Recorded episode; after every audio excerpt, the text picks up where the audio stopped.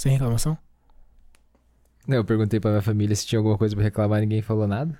Tá todo mundo feliz. É um país perfeito, né?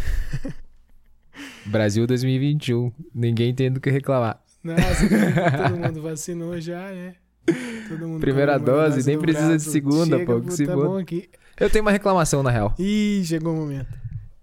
O...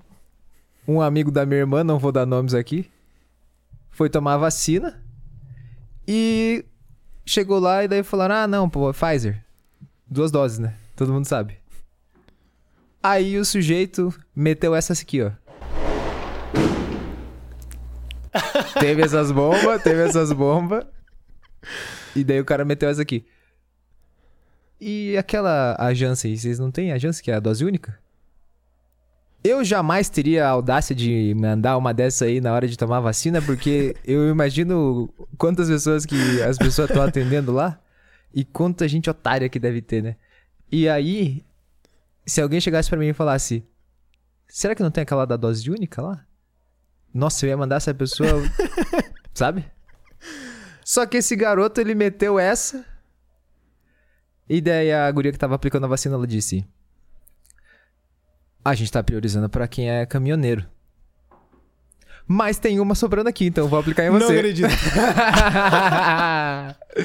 É sério? Vem com essa minha reclamação. Essa é a minha reclamação. É sério isso. Nossa. Eu tô mentindo, Gabi? Não está mentindo. A cara ó. de pau vale a pena. E rabudo. É isso, começamos aí com essa reclamação. E O... ele não é branco. Eu não nunca vi um menino tão sortudo que não é branco. Ou seja, é realmente sorte. É sorte de. Isso é sorte. Isso é sorte.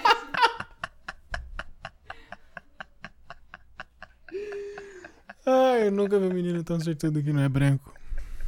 Sorte. Essa frase é boa. Caralho. Acho que estamos aí com a reclamação necessária. Fora SUS.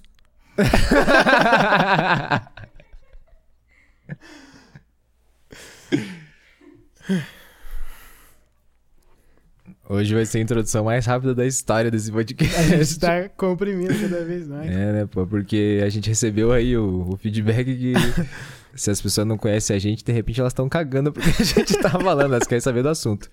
Então, como elas querem saber do assunto, qual que é o assunto hoje, Bruno?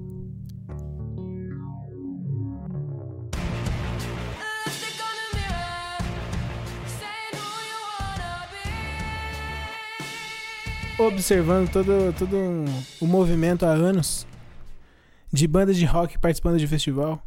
E agora culminou tudo isso no álbum da Olivia Rodrigo. Olha aí, hein? É isso É isso, pô. debater. Aí a gente vai falar sobre a volta do pop punk. o punk de boutique.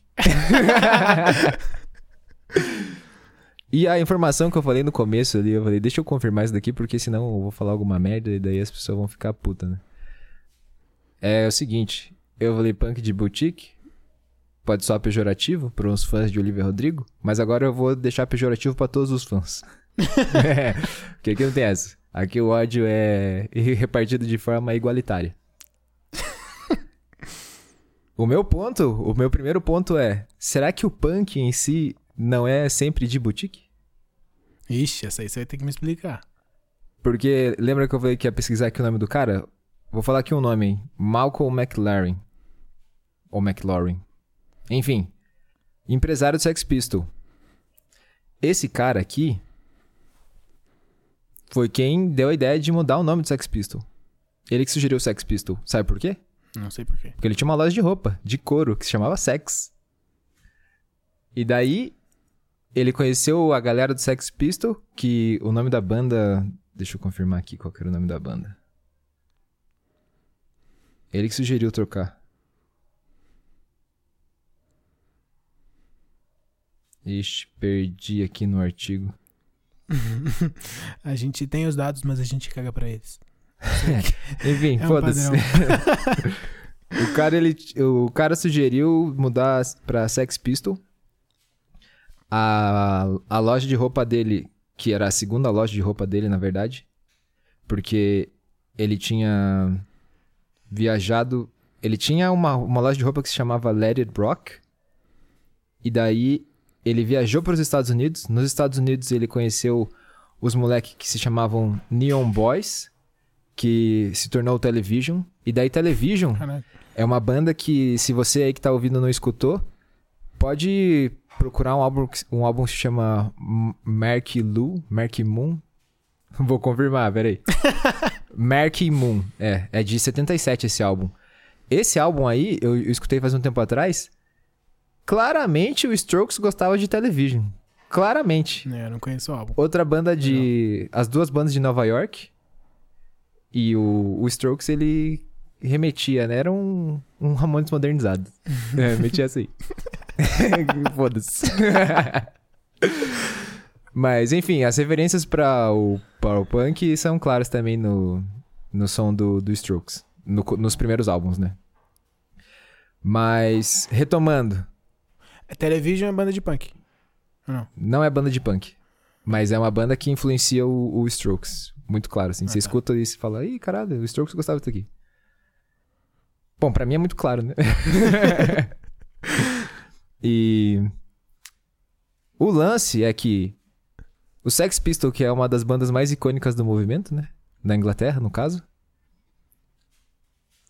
O nome é da loja do maluco. O empresário era empresário de, do ramo da roupa. Ou seja, tudo foi pensado pra venda das roupas de couro, porra, do cara ali, entendeu? Então, sim, tem toda a postura, tem toda a estética. Não, mentira, porra, não vou desvalorizar, não. Eu falei várias vezes já nos outros episódios como o movimento operário tá ligado com o movimento punk. Eu não vou falar dessa merda aqui, não. Mas. É. Foi só uma provocação aí. Quem quiser ficar com raiva. Quem quiser se sentir provocado, É. fica à vontade. Chama a gente no- nas redes sociais é, e xinga a gente. É o, eu sou o Diogo Esperro. Eu sou o Eunonix. É, o cara não facilitou a vida de ninguém não, também. né? aí vocês não acham. Eu não quero que ninguém me ache.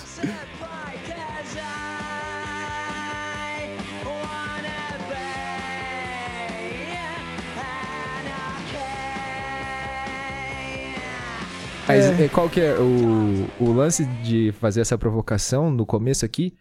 É pra gente retomar isso depois, porque justamente o lance que a gente vai acabar discutindo vai ser sobre o quão autêntico é a estética de pop punk, entre aspas, né? É isso, pode ir, pode ir. É, eu lembrei de uma coisa agora, vou até mandar um abraço aqui pra minha querida amiga Nanda, uma bela artista, é, que estuda moda e um monte de outras coisas, mas nesse caso específico moda, ela me indicou pra assistir o filme da Cruella, já viu o filme? Não vi ainda. Nossa, um baita filmão. E por que ela adora esse filme? Porque ela elogiou muito o estudo de história da moda que a galera que fez a Cruella fez do estilo punk. Hum, Porque é- se passa lá. Como se ela tiver. Como se a Cruella tivesse crescido nesse ambiente e tinha. É, se tornou um ícone punk ali junto. E as roupas foda e tal. E ela me deu uma aula lá de punk como movimento voltado pra moda. E ela falou várias paradas foda que eu quase não lembro nada. Mas uma das frases que eu lembro. Que ótimo, Nanda. A gente fica muito feliz que o Bruno lembra tudo que você Não, falou. mas eu assisti o filme, adorei. É, que o punk é um estilo morto, por essência. Que nasceu como um estilo morto, porque a partir do momento que as pessoas que se vestiam punk por necessidade, porque precisava colar as roupas com, com, com, com metal, né? Fazer, colocar aqueles ferros maluco na roupa por necessidade, quando eles faziam punk e ganhavam dinheiro, tinha que tirar. Então, automaticamente acabou. E daí também tá aí, né? Como é que, como é que isso vai voltar? Já não é mais o mesmo ambiente. E como é que isso aí no pop? Se a Olivia Rodrigo fez, ela tava lá já rica antes de lançar o álbum. Não, Bruno, ela surgiu do nada.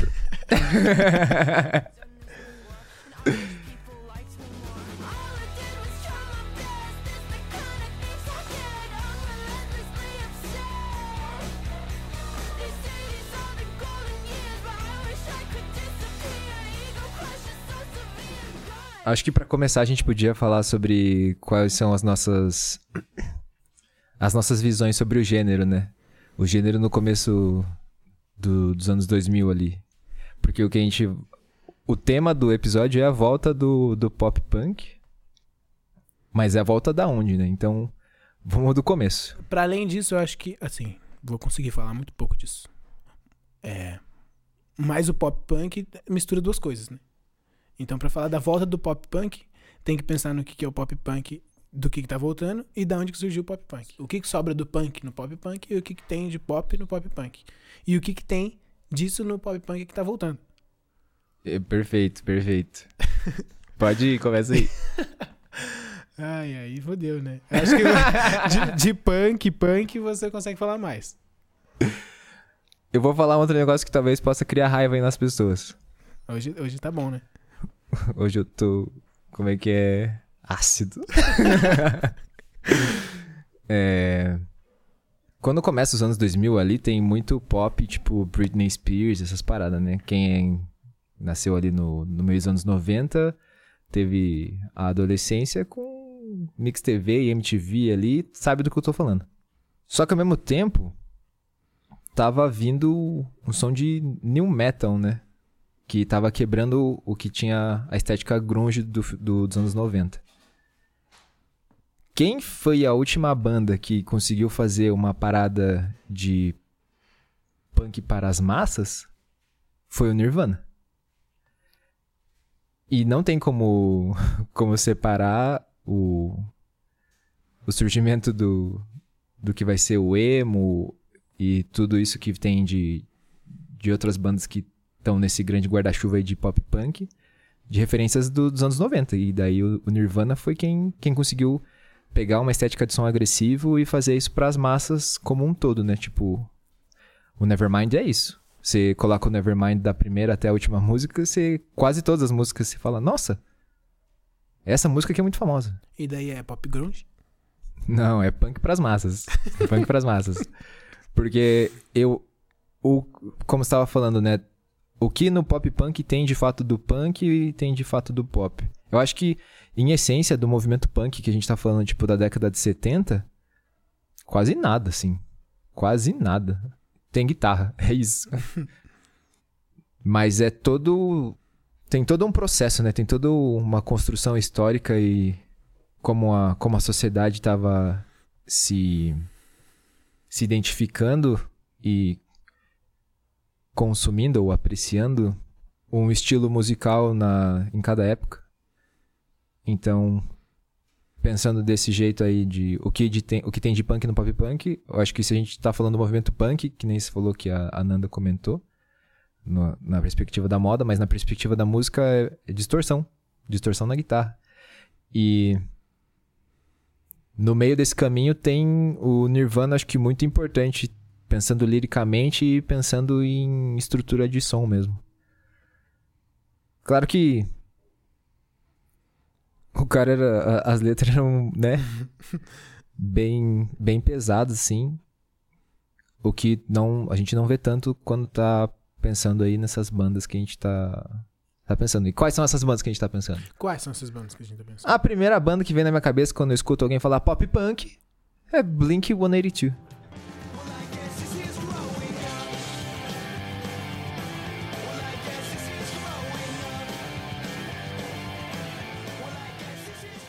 A segunda é Avril Lavigne.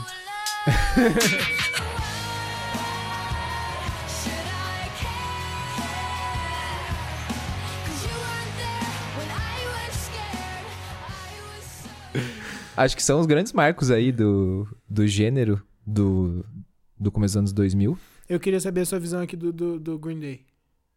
O Green Tá Day, o, o Green Day é uma banda que eu acho que eles são tipo o pai do emo. Mas, tá, mas o som é muito parecido. Sim.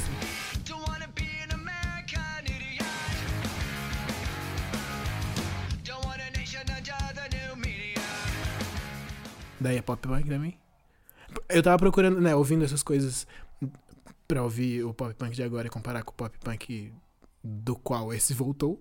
Eu ouvi o, o, o que eu ouvia nesse ambiente era Green Day. Eu não ouvia a Avril Lavigne, não ouvia Blink-182. Eu ouvia Green Day. Daí eu fiquei, caralho, aí? Tô nessa galera que eu ouvi. E o Green Day, tem, eu, eu ia comentar do Green Day também, porque o Green Day é dos anos 90, né? Quem não ouviu o Duke aí, escute o Duke, pô, um álbumzão massa. Mas pra nossa geração, o que a gente tava escutando era American Idiot. Era. Eu falei Era? porra, que porra. É, deem um oi pra Cora, essa é a Cora. Isso, Cora. Isso, ótimo. Poucas bandas passaram dos anos 90 pros anos 2000 e conseguiram se manter relevantes. Consigo lembrar de duas. Agora, assim, tipo... Incubus e Green Day. E conseguiram fazer isso, tipo... Ou atualizando muito a estética do som, que foi o que o Incubus fez. Tipo, o Incubus, ele... Tinha um som meio fusion. Fez um som meio new metal. Depois virou um som muito mais tranquilão, assim. Tipo, se você for ouvir o If Not Now When. Porra, um som tetinha, entendeu? e... Mas, mas enfim, tipo, se você escutar a discografia, você percebe como mudou. E como que conseguiram se manter relevantes. O Green Day, ele basicamente fez isso fundando uma estética toda do, do emo, né? E isso é bem, bem louco, porque eles estavam na mesma. Na mesma geração que tinha Nirvana, Soundgarden, que, Nossa, enfim, é. que tinha essa galera do- dos anos 90, né? E eles eram os moleques, tipo, foda-se. Eu lembro de ver uma, uma reportagem do, do, do Billy Joe falando que tinha recebido uma carta de uma mãe que a mãe tava, pelo amor de Deus. O nome do, da banda de vocês é de coisa de maconha. E meu, meu filho.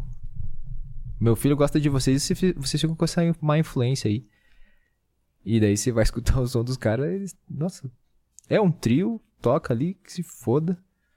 E imagina os caras. No... Recebi a carta de uma mãe falando um bagulho. Acho que eu ia rir se eu recebesse. e eu ainda sou, né? Tipo, não, porra, deixa eu prestar atenção aqui o que que a mãe tá falando. Os caras deviam ser uns malucos. O cara presta atenção em mãe. Eu queria achar pra, pra falar sobre a volta do pop punk na playlist que o Spotify me recomendou, chamada The, A Cena, né? The Scene. É, e a descrição da playlist é: chame isso de pop punk, emo, postcore, o que você quiser. Eu chamo de ótimo. Eu chamo de ótimo. Eu ouvi algumas músicas assim pra sacar. Então, mas isso é um negócio interessante. Que quando eu penso em pop punk, não penso no Green Day. Penso no Green Day como emo. Hum. Não vejo como coisas semelhantes, tipo. Porque. Pop punk me remete a uma coisa muito adolescente. Eu, ti- eu tenho uma amiga, a Carol. Aí, Carol, um abraço pra você. a gente fazia filosofia junto. E daí um dia a gente falou, "Ah, vamos tocar. E daí a gente, eu fui com, fui com um amigo encontrar ela e o cara que era o namorado dela na época, lá no centro. E a gente ia procurar estúdios pra gente gravar. Porque. Pra gravar não, pra ensaiar. A gente achou um estúdio lá que, porra. Nossa, nada a ver aquele estúdio. Era em cima de um. De, uma- de um salão de beleza. salão de beleza Tesoura Mágica. o cara do site sabe qual é. Eu mano. guardei, pô, eu guardei porque eu salvei o contato do cara como estúdio Tesoura Mágica. e aí a gente foi numa padaria e começou a listar que bandas que a gente queria tocar. E daí o meu amigo, o meu amigo Ramon, abraço Ramon, ele falou, toca a Início do Blink. E daí a minha amiga disse, isso é som de adolescente, eu não vou tocar isso aí não. Nossa. E o timbre deles é muito específico. Uhum. E acho que isso vai ser uma das coisas que a gente vai falar quando chegar no que, que é a volta de fato. Porque quando a gente escuta é, essas, essas bandas que a gente fala é a volta do pop punk, é o timbre do Blink que eu tô ouvindo assim. E é muito adolescente. E é muito importante falar do Blink também pra volta, não sei se você reparou, mas acho que sim. Uhum. Que o Travis Baker tá em todos os feats de todas as bandas, meu Exato, Deus do céu. exato, exato. O cara apadrinhou. Pra ouvir, pra ouvir mais bandas de pop punk atual, eu coloquei feat Travis Baker no YouTube. Só. E daí apareceu e eu fui ouvindo. É isso, é isso. É... Só que daí tem também que você falou da, da Avril Lavigne, né? E a Avril Lavigne, tipo... Isso é uma... uma impressão totalmente subjetiva minha. Mas acho que faz sentido. Eu vou compartilhar aqui com, com você e com todos vocês que estão ouvindo a gente. Esse é eu, eu aspas pra. Ó, eu vou falar mais, merda, mas. É só, é só eu penso. É só eu, que- só eu que tô pensando. Nos anos 90, a Alanis Morissette, ela era a maior cantora do mundo.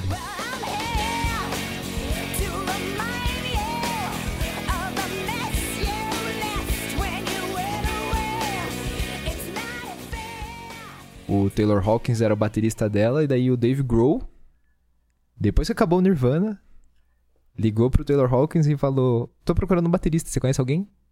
E daí ele, tipo, Nossa. eu, porra. eu? Vamos tocar. E daí o Dave Grohl, ele ficou tipo, você tem certeza? Porque você tá tocando com a Alanis Morissette, né? Ela é a maior artista do mundo no momento. E... E daí o cara falou, não, porra, eu vou tocar com você, eu quero fazer parte de uma banda, eu quero ser de uma banda. Não ser, tipo, Caralho. músico do... Ah, eu, quero, eu sou o baterista da Alanis Morissette. Ele queria ser do Foo Fighters. Claro que o Dave Grohl tinha passado pelo Nirvana, então também não era como se o cara estivesse dando um tiro no escuro, né? Mas. é, Não tava difícil. O ponto aqui é. A Alanis Morissette era gigante. Gigante, gigante, tipo, meu Deus do céu. E ela é canadense. A Avril Lavigne é canadense também. Quando, quando a Alanis Morissette lançou o Jagged Little Pill, ela tinha escrito as paradas com 17 anos, assim. E... Bom, uma mulher jovem fazendo o álbum ali, sendo artista solo, né? Tipo, tinha banda, mas ela era artista solo. E a Avril Lavigne também. Eu não sei com que idade que ela fez o primeiro álbum dela mas ela era bem nova também.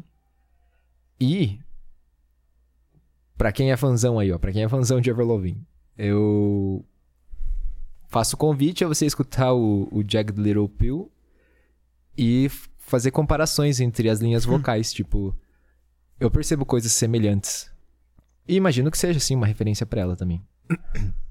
Enquanto cantora, né, Inter- intérprete assim.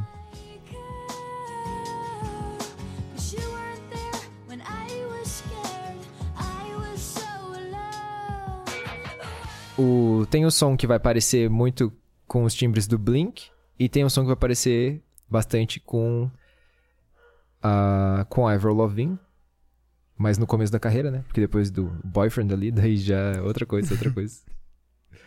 Mas tem também um outro ponto que é ela que ela que abriu o mercado para um novo estilo, mas principalmente para mulheres, né, nessa posição. E daí a gente pode falar de várias ah, outras artistas que tem ela como uma referência e, e que verbalizaram isso já várias vezes.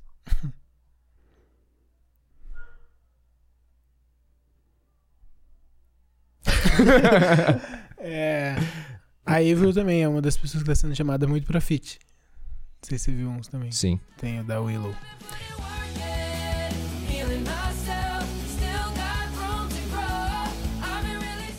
Eu acho que, assim, a volta do pop punk também foi precedida de a volta do punk, eu acho. Uma banda que a gente ouve bastante, que é Idols, né? Pra, pra, Caralho, eu não tinha pensado nisso. eu- é, a gente percebeu, a gente conversa disso há Uhum. um tempo, e a gente percebeu antes, bem antes, que o, o punk tava. O, que o rock nos festivais e o punk em especial tava voltando por, porque a gente gosta muito de Idols. Uhum. E esse ano, ano passado, que o pop punk começou a aparecer pra gente. Uhum. Né? Não aparecer. Uhum. Uhum. E eu acho que tem a ver. Porque assim, é, para que isso chegue, para que o pop punk, que é música de adolescente, chegue nos adolescentes em massa, a, a estética tem que estar ali no underground já. Os jovens mais pra frentex, que vão fazer música pra jovem, estão ouvindo alguma coisa que tá acontecendo agora e isso é idols, daí mistura com os bagulho. Eu acho que é Hum. meio assim. Faz sentido. Faz bastante sentido. Nem tinha feito essa correlação. Porque eu, eu penso, eu gosto muito de idols, mas pensava que talvez eles eram um negócio mais nichado. Mas na real, eles são bem conhecidos, né? Eu acho que, assim, o pop punk não é pop punk ou punk, né? Uhum. É uma gradação. E o, o lance de ser nichado, quando a gente olha pro pop punk no geral, ainda é, eu acho, né? Uhum. Tipo, o, o maior que saiu é da, da, da Olivia Rodrigo, mas acabou de sair. Outras coisas que aconteceram de pop punk agora são nichadas, eu acho. Tan- Não tanto quanto Idols, porque não é pop, mas o, também são nichados, eu acho. E um dos álbuns que eu ouvi, agora falando das coisas que eu gostei. Te- Uhum. Você gostou de coisas que você ouviu? De pop punk agora? Novo? Uhum. Puta. Ah. Tem duas músicas da Olivia Rodrigo que eu escutei e eu falei, ah, tem coisas legais. Se eu não me engano é Jealousy, Jealousy e Brutal, o nome das músicas. Brutal tem uma linha de baixo que eu achei foda, tipo. Hum, meu pai. No one wants me, and I hate the way I'm perceived. I only have two real friends, and lately I'm a nervous wreck. Cause I love people I don't like. Do Olivia, da Olivia Rodrigo não. Não achei nada especial, não. Pra mim não me tocou, não. Eu coloquei Brutal. Daí apareceu Brutal da Olivia Rodrigo e Brutalism do Idols.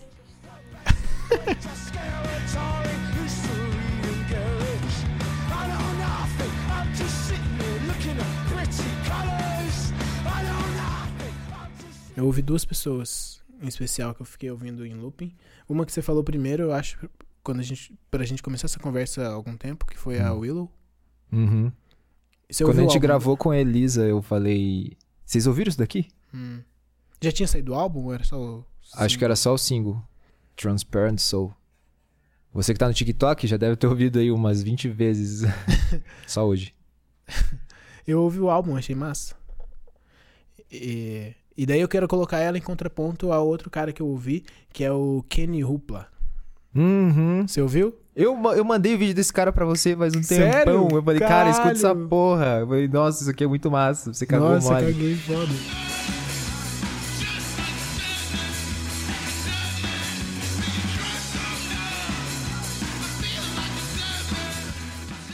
Caralho, cara é um É a da moda que define, entendeu? Porque agora eu ouvi e achei foda. puta. Não, Esse piá eu acho massa. Nossa, e eu acho que é super no mesmo ambiente, né? É, galera. Só que daí eu acho que no, no- tipo no álbum dele, não sei se você ouviu. O álbum O inteiro álbum não. agora, Ouvi música Eu solta. acho. Que daí tem muito uma gradação de, de uns punk mais esquisito Uhum. e tem os pop punk pra tocar no TikTok. Hum. Só que, e daí colocando os dois em. Assim, é interessante que os dois são pretos. E. É especial isso, né? Eu acho porque. Achei foda. É. Mas os dois têm um lance muito di- diferente que eu acho que o, o Kenny Opla. eu- Eu gostei muito dos dois, mas o Kenny Opla pareceu muito mais. Muito mais sincero, muito mais visceral. Enquanto o da Willow é meio montado, assim, né? Tipo. Quando você vai ver os shows dela, é tudo uma estética totalmente construída olhando pra estética reformada do punk, Hum. que é tipo o que tem no, no, no Cruella também, assim. Uhum. Mas são dois ícones que tem que estão nesse ambiente de um jeito massa, assim, que eu achei. Enquanto outras coisas que eu ouvi da playlist ali, eu achei tudo meio. Foda-se. Então, eu fui dar. Fui dar uma olhada, tipo, em o, o, que, que, o que, que tinha surgido recentemente que tinha essa estética de pop punk remetendo a esses que a gente comentou, né? E daí eu cheguei no Machine Gun Kelly. Daí o cara, ele lançou um álbum que se chama Tickets to My Downfall.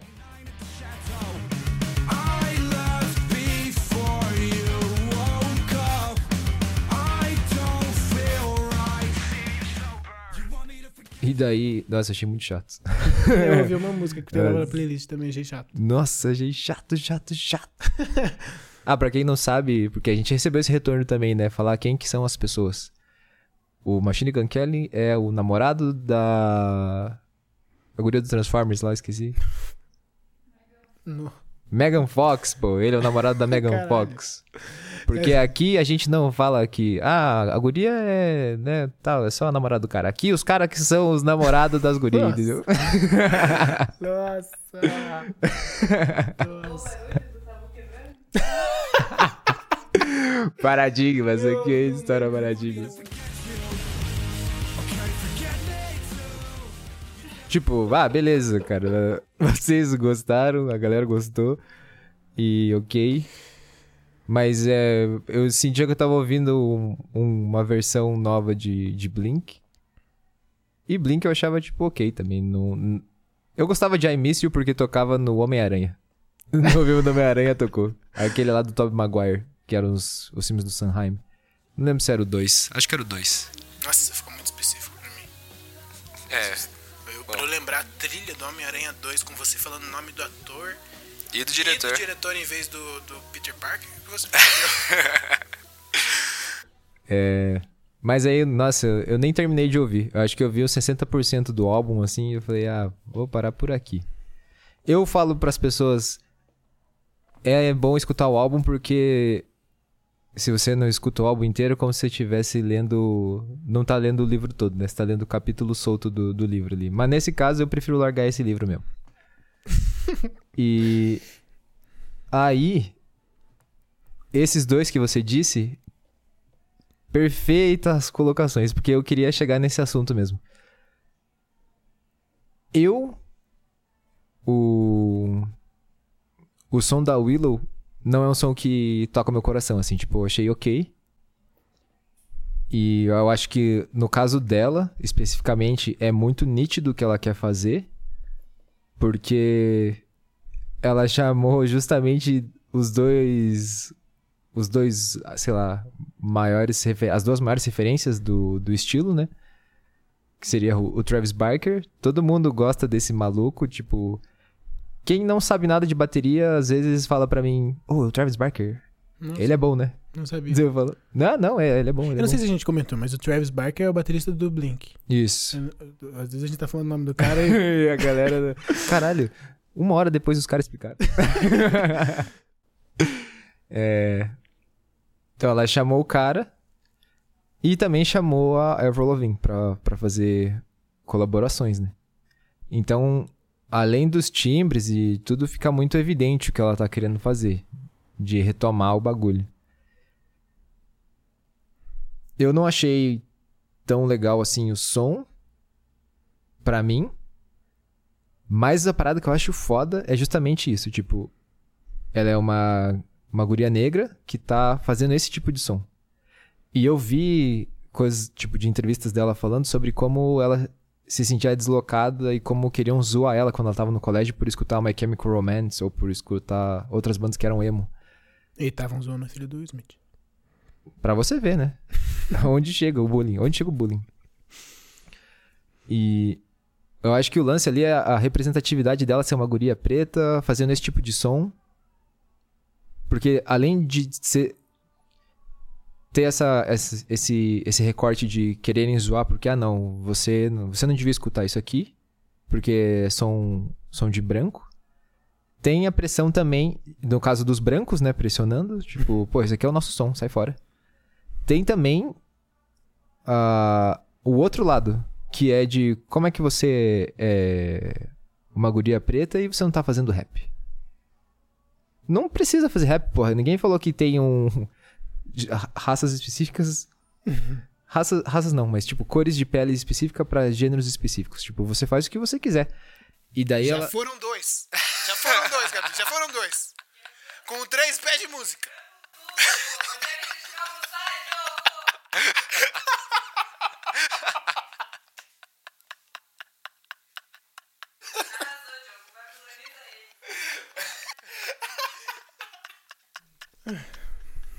Cara, mas isso é um bagulho, tipo. Não, eu não me relaciono. To... eu não-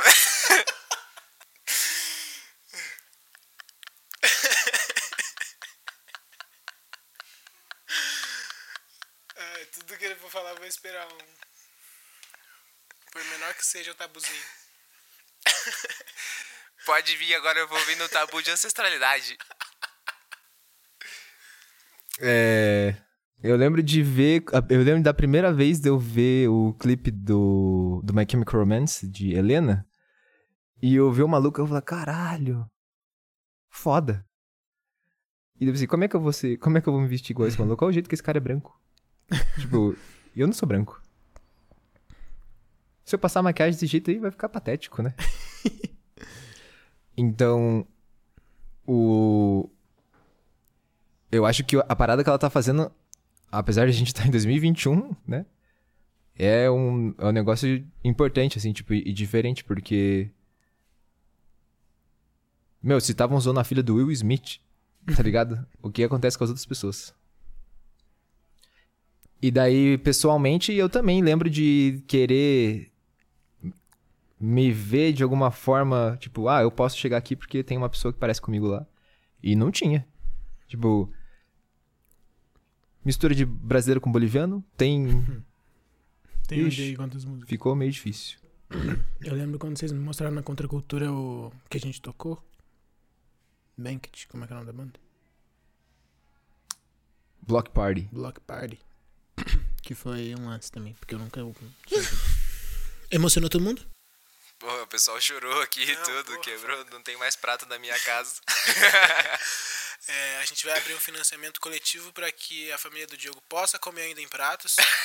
a partir de hoje, até o financiamento funcionar, eles vão estar comendo na mão. O cara quebrou todos os tabus e é tudo por vocês que estão ouvindo o nosso podcast. E daí tem o outro cara, né, que você falou. Kenny Upla. Não sei como fala. Eu também não lembro.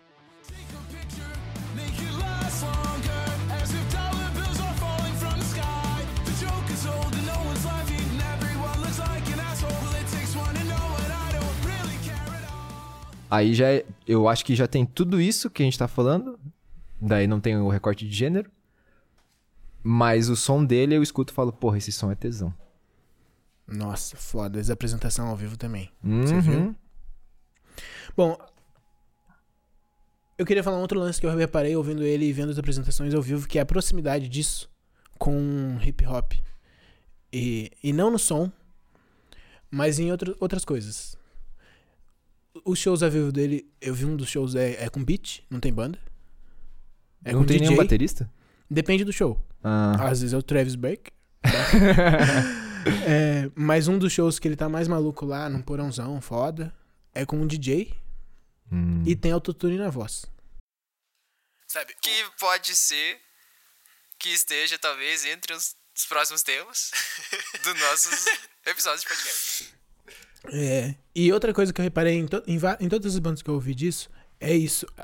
Tem muita proximidade com os efeitos de hip hop. Assim, é porque é, é o pop punk, pop é de popular e não de música pop só. Exato. E o popular hoje, o ritmo, o gênero mais tocado é o, o hip hop. Uhum. Seja ele trap, seja ele é, rap, né? Então os efeitos. Tem, as bandas estão com menos vergonha, entre aspas, né? Mas tipo, os efeitos são muito mais próximos e o, o autotune chama muita atenção, né? Porque é uma coisa. Agora, né? Tipo, já foi de outros gêneros, mas agora é estritamente do trap ali. Tipo, a galera ouve o bagulho e já relaciona com os trappers lá muito doidos.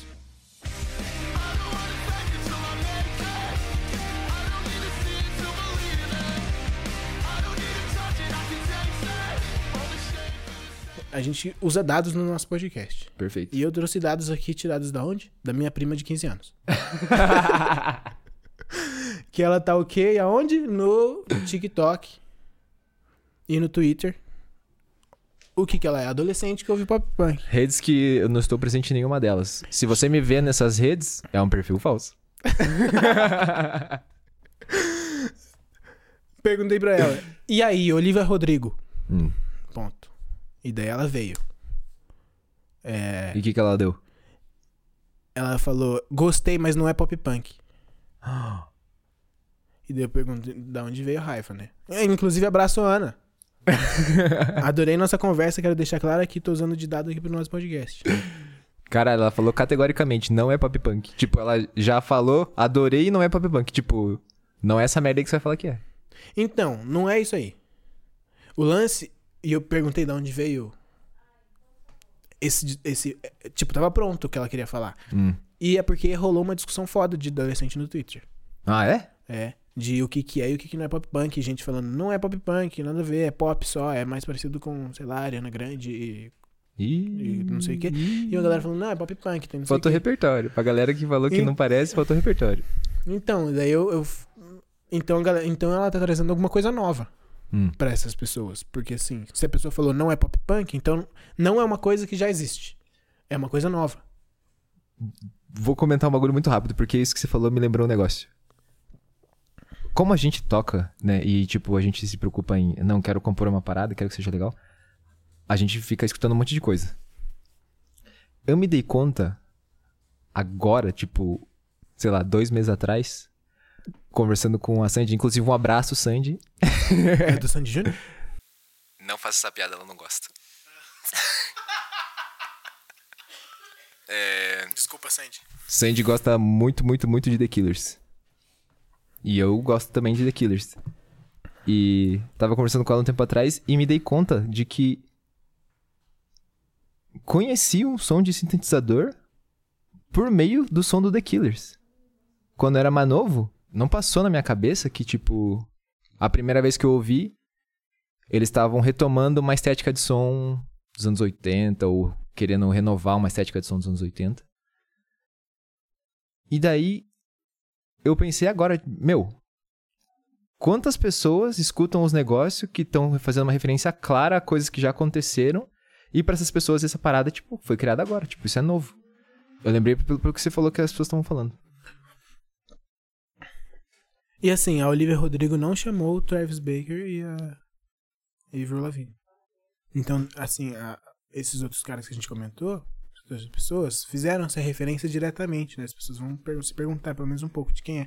Até porque é, é, é, é diferente, né? Você vai ver uma apresentação da Willow, que é de jovens, todo mundo jovem, e daí aparece a, a Avril. A pessoa percebe que não é o mesmo grupo. Por que, que ela tá chamando? O, o Travis, nem tanto, porque o cara é todo tatuadão, mas assim, ele tá muito em evidência. e daí eu acho que a galera se pergunta, eu não sei se se pergunta. Mas eu acho que a Avril se pergunta mais. Hum. Até porque tá na. Tá como cantora, não tá como batera. Isso aí, bom, rolou essa discussão hard sobre. Bom, todo mundo gostou, mas as pessoas discordam se é ou não pop punk. Mas você acha que é isso? É, é falta de referência pra você? Falta- As pessoas não conhecem o que é o som do pop punk. Eu acho que isso pode ser uma das coisas, mas tem uma outra parada que é. Quando a gente tava conversa- conversando antes, a gente definiu dois principal, duas principais referências, né? Que seria o Blink e seria a Avril Lavigne. E daí eu falei, e tem um outro lance que a Avril Lavigne abriu um espaço. E daí quando a gente tá falando disso, tô falando de, tipo, de Paramore, né? Tem entrevista dela aí, quem quiser pesquisa aí dela falando sobre como a Avril Lavigne foi importante para que fosse possível que o Paramore no formato que ele existiu ou existe acontecesse, né? E aí o paralelo entre Paramore e Olivia Rodrigo nem fui eu que fiz. Se você jogar aí na internet, você vai ver várias comparações, tipo de arranjo. Gente separando faixa da gravação pra falar, ah, é... Good For You, uma música da Olivia Rodrigo, é, né? É, acho que a música trabalha assim.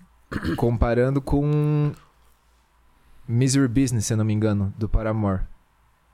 Semelhanças muito claras, assim. Então, eu acho que tem o que eu comentei, de talvez não tenha um repertório, e daí tem essa outra parte que talvez não seja a referência direta do que a gente definiu como as principais referências do pop punk, mas uma referência estendida, porque a referência tá ali. E vou trazer uma outra parada aqui. Ainda da Olivia Rodrigo. O pessoal falando, ah, não, ela surgiu do nada, né? Ela é tipo uma Hannah Montana. né? O cara reitera. É tipo uma Hannah Montana.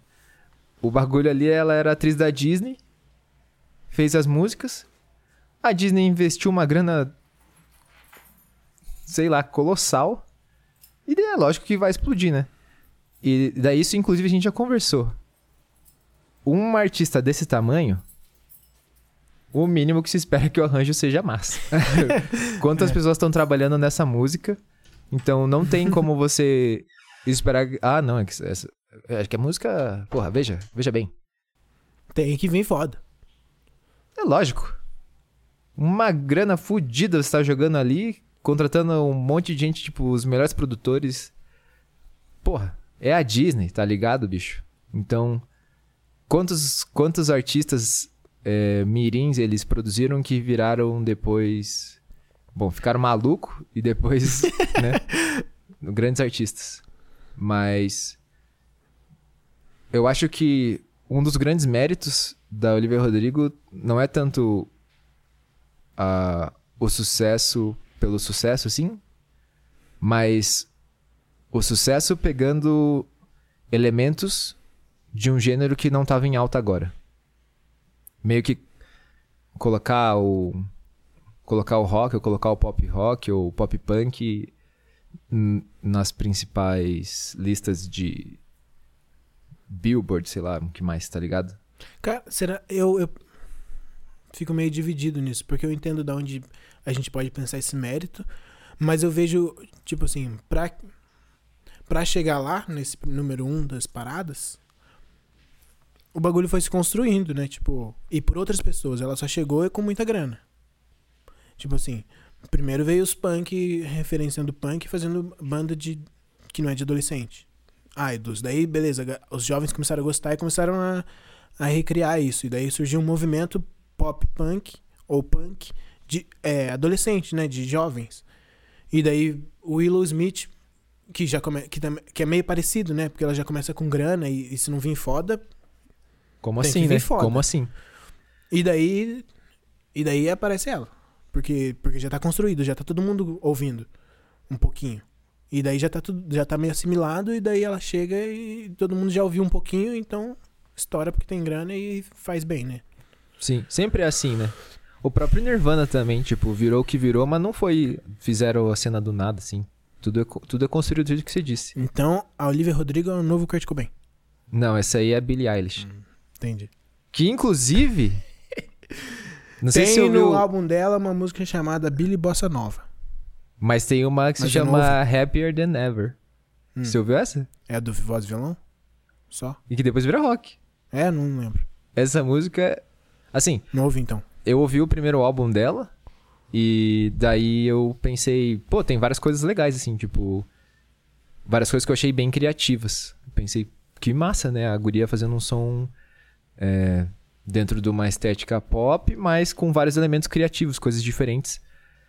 Nenhuma delas era uma música que eu falava, pô, isso aí tocou meu coração, mas eu achava tudo legal.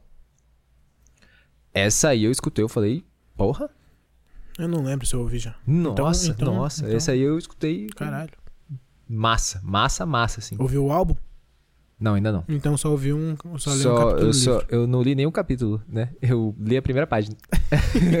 Só o Mas eu falei, que primeira página, gente? Que primeira página. Mas ela é outra que idolatra a Avril Lavigne. Então, mais uma vez, a... Já tá aí faz tempo. É, a referência... Claro que não no som, né? Mas, tipo, em, talvez em postura, talvez da, da, do posicionamento enquanto artista.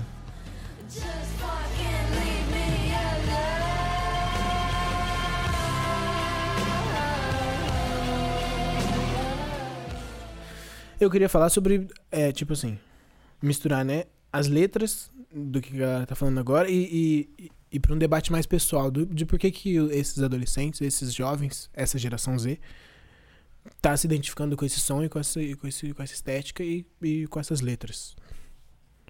Porque, é, o que a gente comentou, né? O Pensando no Olivia movimento- Rodrigo? Da Olivia Rodrigo é o Kenny, Opla. Todos eles, todos que a gente falou. É, a gente falou, né? O, punk e movimento operário. Aí vem a galera do pop punk de 2000 ali que, que pega essa estética, mas fala de umas outras coisas. Fala, é bem menos político, é mais de romance, é, de angústia pessoal, né? De ser triste, de relacionamento que deu errado. E agora, eu acho que também. Também Hum. nessa onda. Mas por que, que a galera escolheu essa estética? Já tinha. Ouvindo o Kenny, eu, eu ouvindo o Kenny Opla, eu senti muito o mesmo ambiente do, dos trap hardcore, assim, não sei se você tá ligado, mas tipo. E- eu- então, isso que eu essas galera bizarra. Nossa, total assim. isso daí. Porque eu lembro quando eu ouvi Falling Down, Uhum. eu tava procurando uma música do Oasis, que tem uma música deles que se chama Falling Down. Acho que o álbum é Dig Out Your Soul. Ele tem que mostrar o conhecimento dele. E a gente tem um podcast 90. pra quê? Pra quê? tá me tirando, pô. É... E daí achei essa música por acaso.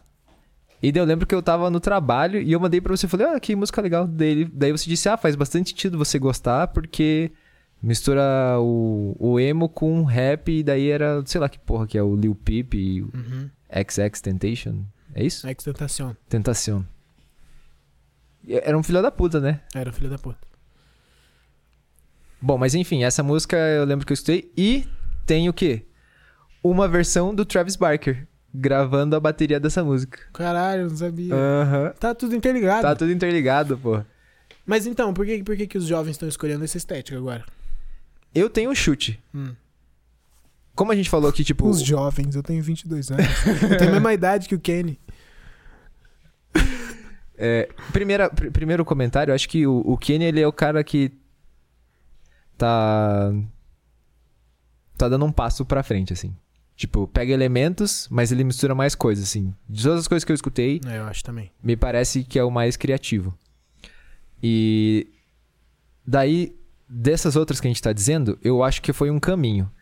Porque, como a gente tava falando, o rock em si não tem uma banda que. Caralho, depois, sei lá, do Strokes, não tem uma outra banda que explodiu, assim. Só telúrica. no Bacaxiri. e daí. É... São, é, o hip hop, o, o trap, em, em vários momentos, estava sendo esse gênero que tinha mais abrangência, né? Eu acredito que no meio do caminho começou a juntar um pouco ah, o lirismo. Que é isso aí. Como é que era esse gênero do Lil Peep que você falou pra mim aquela vez? Nossa, eu não lembro. Eu, o- do Lil Peep. Que é tipo um trap, só que é um trap emo, era alguma coisa É, assim. eu não lembro o nome. Não lembro o nome. Eu sei que tinha esses hardcore que era mais pesadão, que parecia, Hum. pô, hardcore de rock, só que hardcore de trap. Uhum. Que é 808 estralando e uma caixa fudida e a galera gritando muito doido. Mas então, o- enfim, a gente não, não vai lembrar agora, mas eu acredito que foi se juntando essas questões, tipo, da, do lirismo que era usado no, no emo ou no pop punk, que fala muito sobre isso, que tinha acabado ficando um pouco em baixa, porque dentro do trap é muito sobre ostentação também, né? A, a, a lírica. Então, nesses movimentos, não. E Nesses... nesses daí que a gente tá ah, falando. Tá. Não. Ah, vai, continua, desculpa. Dentro do tra- o meu ponto é, dentro do trap não era essa a, a fonte do lirismo, acabou juntando Hum. e daí aos poucos isso foi voltando pra chegar no que tá agora. É o que é o que eu penso, é a minha análise. O que, que você, Você acha? tá analisando do ponto de vista do roqueiro, né? Você Como coloca- assim? A coluna vertebral da música tá no rock, daí vem um pouquinho de trap. Não, mas daí eles a coluna, retornaram pra coluna vertebral Não. do rock. perceba, perceba como você está enganado. Me acompanhe. No, no meu raciocínio, a coluna vertebral é o lirismo. O jeito de, É de o escrever. é, o assun- o o jeito de assunto. escrever o assunto. Exato. Porque foi, variou um tanto, mas voltou nisso, tipo... Mas voltou no rock. Não, mas daí agora... Isso é um outro ponto, tipo... Eu acho que o bagulho não é o, o, o arranjo. Eu acho que o bagulho é o que tá sendo dito, porque justamente a Billie Eilish, quando ela veio com o primeiro álbum dela, o bagulho é esse também, tipo, de... É um pop com vários elementos diferentes, criativos, mas a lírica é triste. É lá pra baixo. E você viu os clipes e fala, porra, a menina tá chorando uma coisa, um líquido preto aí, o que, que está sendo do olho dela, tá maluco? Então eu acho que. Por isso que eu tô falando, eu acho que a, a coluna vertebral é o lirismo sobre esse assunto desse, desse jeito. o, o, o formato vai mudando. É. E por que que agora é o rock? Por que que agora Se é eu punk? tivesse essa resposta, eu Você era o cara tava rico. Porque é o que a gente falou aquela outra vez. Quem que sacou que se você soltasse esse som agora, isso ia virar desse jeito? Que Quem? é a Willow, a, a Olivia. Caralho, eu falo Olivia Camargo. De novo, cara. Toda vez eu falo. Rodrigo. Olivia Rodrigo. É que é muito brazuca, né? É, pô, por que essa guria tem esse nome, velho?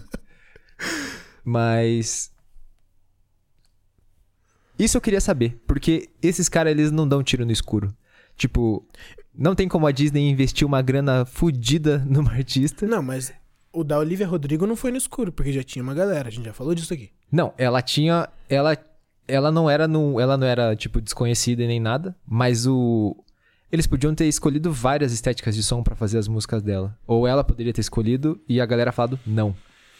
E mesmo que ela tenha escolhido, ou que alguém tenha escolhido pra ela, foi aceito, tipo, não, vai ser isso daí, porque os caras falaram isso aí vai virar. E é isso que eu não entendo, porque eu entendo o que você falou da construção e comentando do Idols, mas quem que escuta Idols que escuta Olivia Rodrigo? Quase que eu falei Olivia Camargo. Entendi. É, Eles sabiam que, tipo, tinha uma geração toda nova que talvez fosse descobrir essa estética de som por ela. E justamente essa galera que, ah, não, não é referência de porra nenhuma, não. Como eles sabiam que isso ia virar, tá ligado? Isso, isso eu queria de fato saber. Isso eu queria muito saber. Tipo, que dados que vocês estão analisando? Eu acho que é os dados do- dessas bandas, né? Porque assim, eu também penso que pode ser. Assim, a Olivia Rodrigo, não sei quantos anos ela tem, mas ela. Nova, Tá né? Nova, é também não nova. sei. Deixa eu ver aqui. Vai falando aí que eu vou pesquisar. Então, talvez ela tivesse ouvindo essa galera e chegou e falou: Ó, eu quero fazer isso aqui. Eu não sei, assim. Eu sei que a Willow fez isso. É, mas assim, é- o dela é independente, com dinheiro independente. Independente. independente com dinheiro. O, o Smith. Mas é que assim, não- tipo, ela provavelmente não tá relacionada a uma Não. gravadora Sim, foda, saquei, não sei o quê. A Olivia não. E daí, eu- até foi um debate com a, Ana, minha prima. Isso, assim, do quanto que ela teve esse, do o tanto que é ela ali nesse, nesse som muito comercial. Uhum. Mas o tanto que é ela. E ser- pode ser que ela tenha. Ela estivesse nesse ambiente, ela ouvia essa galera underground e, e queria fazer o som. Ela tinha dinheiro e era pop. E daí misturou tudo e saiu um. O pop punk dos pop punk de agora. Uhum. Vai ver isso aí é genuíno dela, da geração, né? Tipo, a galera tá ouvindo tudo ao mesmo tempo e ela quis fazer uma coisa. Ó, segundo o Google, a Olivia Rodrigo tem 18 anos. TikTok, lá no TikTok, ela nasceu lá. É. Aqui estão alguns resultados de uma pesquisa. Que pesquisa, porra. É. É difícil a gente se imaginar, tentar imaginar o que acontece na Olivia Rodrigo lá, mas eu acho que é mais fácil e é mais próximo da gente imaginar o Kenny. Hum. Porque daí o, o som dele é independente, né? Dá pra ver nos vídeos, dá pra ver no que ele faz. Que é, é mais genuíno o bagulho. E aí o que que fez o, o moleque de 20 anos, que provavelmente ouve trap pra caralho, querer fazer um som com guitarra distorcida e bateria. Antes de ir para isso, só vou fazer um pequeno comentário que eu esqueci de fazer antes. Acho que uma das características do pop punk, e principalmente da Avril e eu gosto das músicas da Avril é... A distorção da guitarra, ela é na medida perfeita. para que você escute e fale, nossa, sim, mas não seja, ai, que incômodo. então, quem... A... O moleque, a guria branco de classe média, escuta o bagulho e fala, nossa, maravilhoso. Que pesado! Exato. Porque se fosse um pouquinho mais. Ih, esse som tá muito Ih, pesado. não, nossa, ai, rock é tão chato. Mas o Kenny não, o Kenny tá lá com um bagulho pesado. E você leu as letras dele? não. Porra, depressivaço. Mete uma eu, aí, até mete na- uma aí. eu até lancei, eu anotei as letras, porra, anotei, não vou usar. Tem que usar. As frases que eu achei foda, cadê? Ele, uma das frases é: cultura é, é muito claustrofóbica.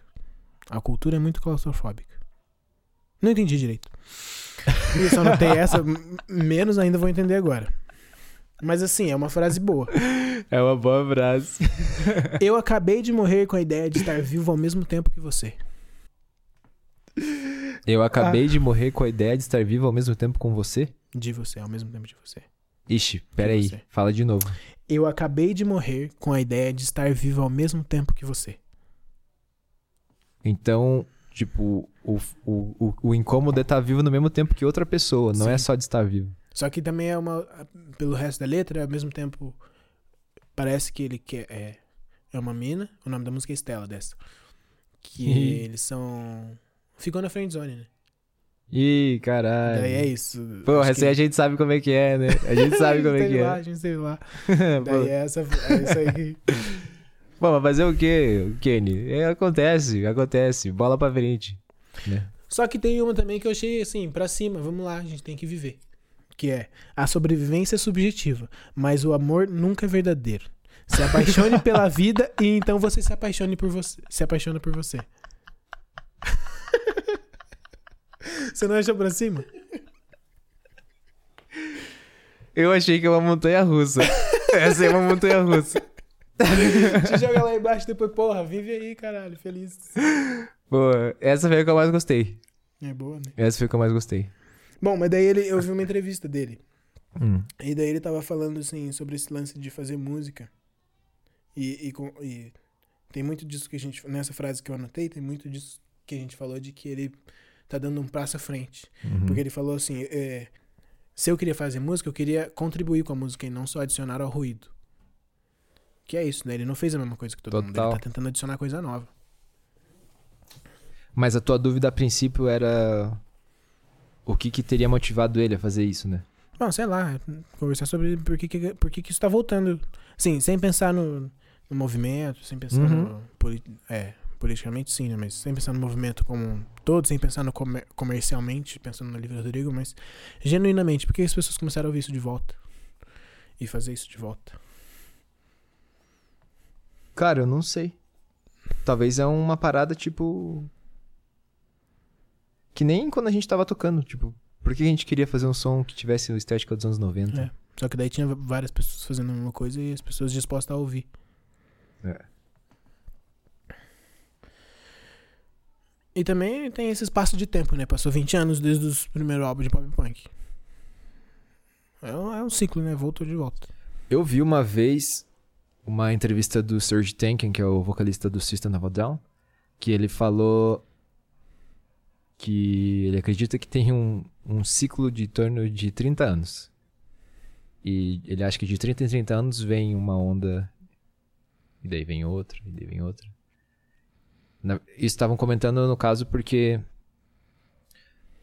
Bom, tem o System, tem o Rage Against the Machine, que são bandas que têm cunho político muito forte, né? um engajamento muito forte politicamente. E daí sempre, sempre não, mas muitas vezes que entrevistam integrantes dessas duas bandas falam sobre isso, né? Sobre, ah, qual que é o próximo Rage Against the Machine, qual que é o próximo System of a Down. E daí uma das respostas que ele deu é que ele falou disso, tipo, acredito que tem esse ciclo e daí vamos aqui para a parte sociológica do nosso programa. Que é sobre o, o momento político que tá em cada lugar, né? Dependendo de como é que tá, isso a, a sociedade influencia as manifestações culturais, as manifestações artísticas e é uma retroalimentação também.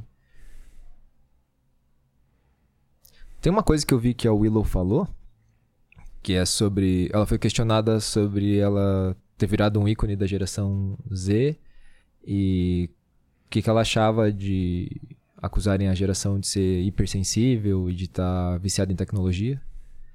E achei a resposta dela muito sensata. Ela disse que o celular é uma ferramenta só. Antes as pessoas. As, as mesmas merdas que acontecem agora eram o que aconteciam antes. Só que agora você tá, você tá sentado aqui, você vai jantar e você pega o celular e a galera tá morrendo. E daí você tá vendo um monte de coisa acontecendo no mundo inteiro. E antes você só não tinha contato tão rápido, tão fácil, né? E agora tem. Então é natural daí que você tanto, você tendo tanta exposição a tantas coisas, a tanta informação tão rápido, você fique mais angustiado. E achei que faz bastante sentido, assim. Foda. Também achei. É doido, né? Eu- não tô acostumado a ouvir gente da geração Z falando. Assim, Coisas Mas- que fazem sentido. é que os caras não sabem escrever, pô. Não, assim, é que a gente. A gente tá acostumado a ouvir gente de outras gerações falando coisas foda. Porque a gente ouve só as pessoas que falam coisas foda. Hum, Da geração Z, a gente ouve todo mundo porque tá na internet produzindo mais conteúdo que qualquer geração. E assim, é, é, porra, eu sou quase geração Z. Se a gente usar essa aqui no Brasil nesse recorte, mas acho que é bem diferente, né?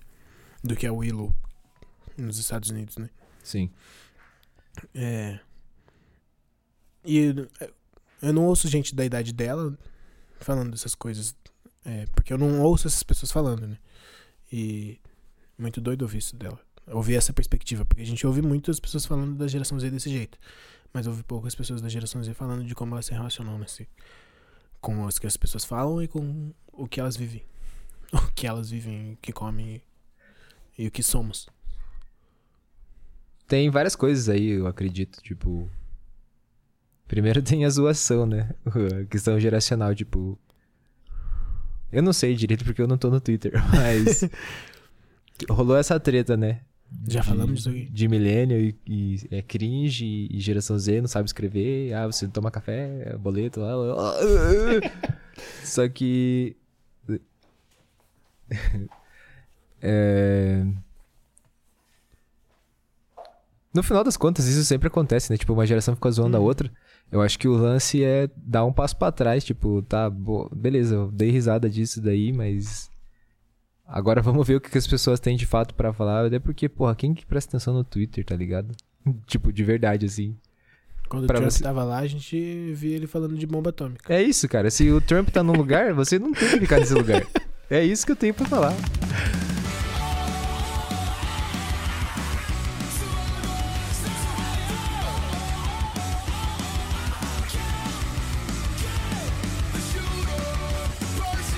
Quer falar alguma coisa pra encerrar?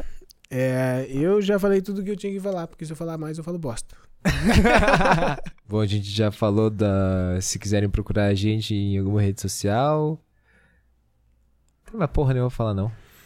É, bom, todas as músicas que a gente comenta, de todos os episódios, estão numa playlist. Você pode ver lá no nosso Instagram. Ih, Pode. caralho. vou ter que fazer, vou ter que fazer. É, é isso aí. Então, se você quiser se aprofundar, ouça Ô. nossas playlists. Vamos. Se as pessoas quiserem sugerir temas, elas podem sugerir também. Caralho. Vai lá no nosso Instagram, sugere tema. Sugere? Sugire? Sugere, tá certo? É, pode sugerir temas. Sugere temas. Não tá errado essa palavra? Podem ir Pode. sugerir temas. Caralho, tô ensinando o cara a conjugar. Eu sou quase geração C, né, parceiro? Brincadeira, pô. Bom, vamos, vamos usar as música. redes aí pra, pra, pra alcançar esse público zaço. Ah, eu tô orgulhoso dos nossos 30, 50 ouvintes ali. Sim, pô, sim. Não, já. não- Obrigado a todos que estão ouvindo. é, é isso, é isso que faltava. Obrigado a todos vocês que estão ouvindo a gente. Obrigado.